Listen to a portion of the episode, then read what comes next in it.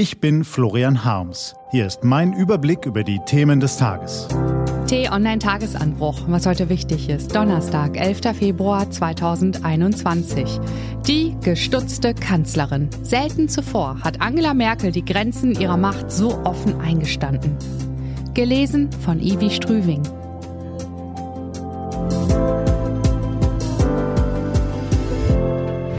Was war? Schön, dass Sie heute Morgen eingeschaltet haben. Hier ist der Mitschnitt der gestrigen Bund-Länder-Videokonferenz, exklusiv für Abonnenten des Tagesanbruchs. Fiep, krk, fiep, klick. So könnt ihr mich jetzt hören, klar und deutlich. Auch ihr da oben in Hamburg, Kiel und Schwerin? Jaha, Angela, super Ton. Gut, ich möchte gleich zu Beginn nochmal darauf hinweisen, dass die 7-Tage-Inzidenz ja immer noch sehr, wissen wir, Angela, aber wir müssen jetzt mal über Öffnungsperspektiven reden. Genau. Und wir brauchen einen Stufenplan. Und die Friseure. Wir müssen die Friseure endlich mal aufmachen. Und Kitas. Vergiss die Kitas nicht, Rainer. Also liebe Kolleginnen und Kollegen, ich weiß ja, dass viele von euch sehr gerne bald wieder einzelne Wirtschaftsbereiche öffnen wollen und ich will das ja auch, sobald es vertretbar ist. Aber die Wissenschaftler sagen uns ja eben klipp und klar, dass wir daran denken sollten, dass wir in unsere Entscheidungen einbeziehen, dass das jetzt eben eine sehr entscheidende Phase in dieser Pandemie ist. Weil wenn wir jetzt zu schnell wieder zu vieles öffnen, dann steigt eben auch das Risiko, vor allem das Risiko durch die Mutationen. Das haben wir ja bei den Briten in Großbritannien gesehen und das sehen wir jetzt auch in Südtirol bei den, also in Südtirol jedenfalls sollten wir das im Blick behalten und Apropos Perspektive. Armin, dein Bild ist verrutscht. Wie verrutscht? Seht ihr mich jetzt nicht mehr oder was? Nur so halb. Du musst nur die Kamera ein bisschen nach oben drehen, Armin. Welche Kamera? Die oben am Computer, da ist so ein schwarzer Punkt. Apropos Punkt. Liebe Mitstreiter, wir in Bayern haben ja eine sehr klare Sicht auf die Lage. Geschlossen lassen. Alles geschlossen lassen, nur das hilft. So, mach mal das. Nee, Markus, du hast das nicht allein zu entscheiden. Die Situation bei uns ist ja ganz anders als bei dir da unten, wo ihr da ständig neue Corona-Ausbrüche habt. Wir hier haben die Lage nämlich schon ziemlich gut im Griff. Wir auch. Genau, und wir auch. Und deshalb bin ich dafür, dass jetzt mal jeder selbst entscheidet, was er wieder aufmacht. Ich zum Beispiel mache jetzt mal als erstes die Schulen auf und die Kitas.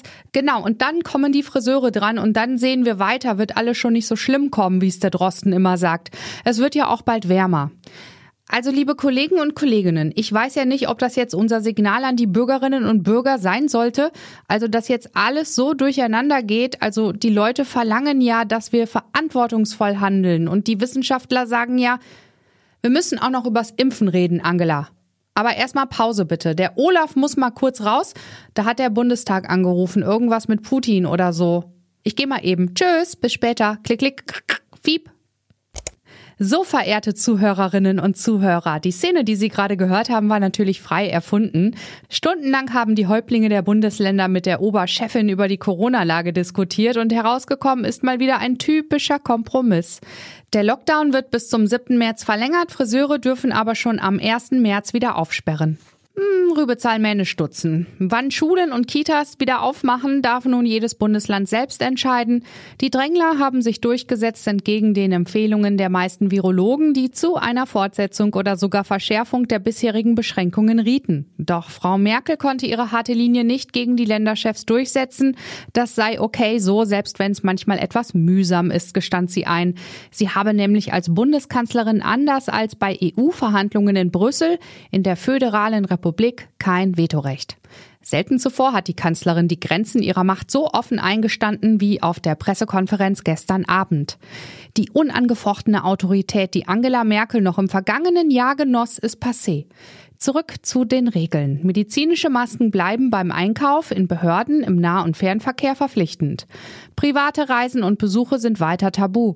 Die Überbrückungshilfe für notleidende Betriebe und Selbstständige soll nun endlich ausgezahlt werden. Hoffen wir, dass es klappt.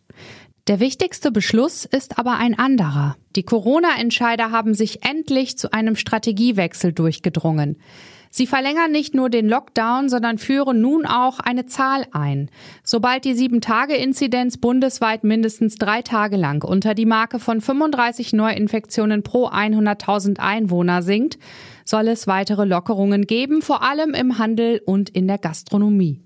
Alle Bundesbürger haben nun also endlich ein konkretes Ziel vor Augen, auf das wir gemeinsam hinarbeiten können, mit Disziplin, Geduld und Umsicht. Wo und was genau dann gelockert wird, wollen die Chefs allerdings erst am 3. März überlegen. Vieles bleibt also vage. Tim Kummert sieht darin ein eklatantes politisches Missmanagement. Dementsprechend gepfeffert ist sein Kommentar auf t-online.de. Was steht an? Die T-Online-Redaktion blickt für Sie heute unter anderem auf diese Themen. Wie immer nach den Bund-Länder-Runden steht am Tag danach die Diskussion der Ergebnisse auf dem Programm. Im Bundestag gibt Frau Merkel eine Regierungserklärung ab. In den Landesparlamenten von Kiel und Schwerin werden die Beschlüsse ebenfalls erörtert. In Istanbul wird heute der Prozess gegen die deutsche Journalistin Meschale Tolu fortgesetzt. Auf t-online.de hat sie ihre Erlebnisse erzählt. Diese und andere Nachrichten, Analysen, Interviews und Kolumnen gibt's den ganzen Tag auf t-online.de.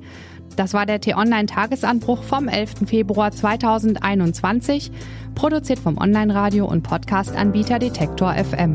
Den Podcast gibt's auch auf Spotify. Einfach nach Tagesanbruch suchen und folgen. Ich wünsche Ihnen einen frohen Tag. Ihr Florian Harms.